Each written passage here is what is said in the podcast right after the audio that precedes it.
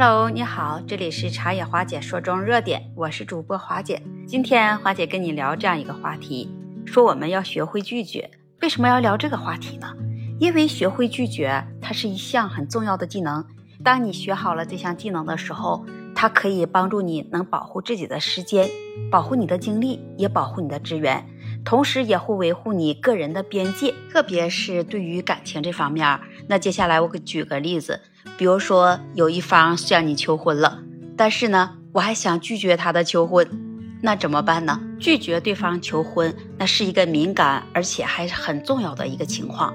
那你是不是要需要谨慎来处理，以避免来伤害到对方的感情？那你是不是应该用一些礼貌和坦诚的方式来表达你的拒绝？那么问题就来了，你是不是不知道如何来去拒绝对方呢？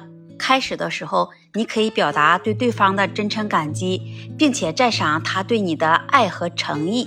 你可以说：“我非常感谢你对我表达了深深的爱和诚意，我真的很珍惜我们的关系。”接下来，你就要诚实的来表达你内心的感受，说明为什么你不准备接受求婚。呃，比如说，你可以说：“我仔细思考了我们的关系和未来，但我意识到。”我还没有做好准备进入这婚姻阶段，我认为我们还有一些事情需要处理和澄清，以确保我们可以共同建立一个稳定和幸福的未来。在你拒绝的同时，要尽量来保持尊重和理解。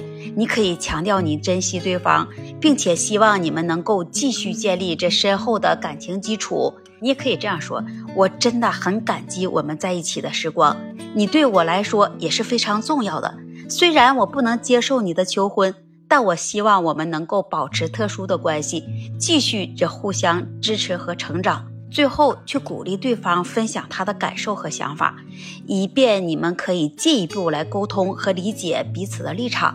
这样一来，就有助于维持着良好的沟通和关系。你可以和对方这样说：“你说，我希望我们能够坦诚的交流，以便于我们可以更好的来理解对方的需求和期望。”我希望我们可以继续谈论我们的未来，并找到一个共同的方向。如果想要拒绝对方，那你最重要的要保持坦诚和尊重，并且你要意识到，拒绝并不一定要代表着终结关系，而是为了建立更坚实的基础。这样的表达方式可以帮助缓解对方的伤感。同时，也为你们之间的关系能开辟一条新的道路。那么，你是不是就会说了？那我要如何来学会拒绝呢？那这一点啊，你首先你要明确你的价值观和优先的事项，这样就是有助于你判断何时能接受或者是拒绝一个请求，以确保你的行动与你的价值观一致。你也要学会说不，因为练习直接坚定的来表达自己的意愿。无需为了取悦他人而做出让步，学会在适当的时候来拒绝请求。在面对可能的请求时，要提前考虑好你是否有时间、有资源、有兴趣去满足这些请求，这样也可以避免被动的来接受，并且会后悔。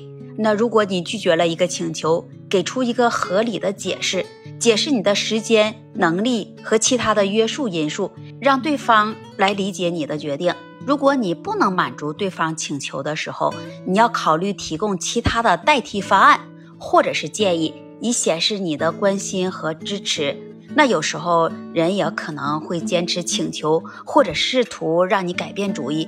那在这种情况下呢，你就要坚定来坚持你的决定，并且来重申你的理由。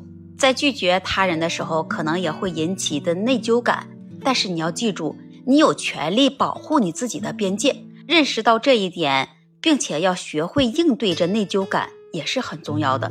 那如果你发现了拒绝他人的请求时，对你来说很困难，你要寻求朋友、家人或者是专业人士的支持，他们可以提供一些建议和支持，来帮助你来克服这困难。想要学会拒绝，那你还要需要这时间和实践，通过不断的练习和反思。你才能变得更加的有自信，更加的熟练，也可以能更好的来维护你自己的边界。对于这如何拒绝，你学会了吗？如果你有更好的建议和方法，欢迎把你的分享写在评论区，也期待你的关注、订阅、点赞和分享。那这一期节目，华姐就跟你聊到这里了，我们下期节目再见。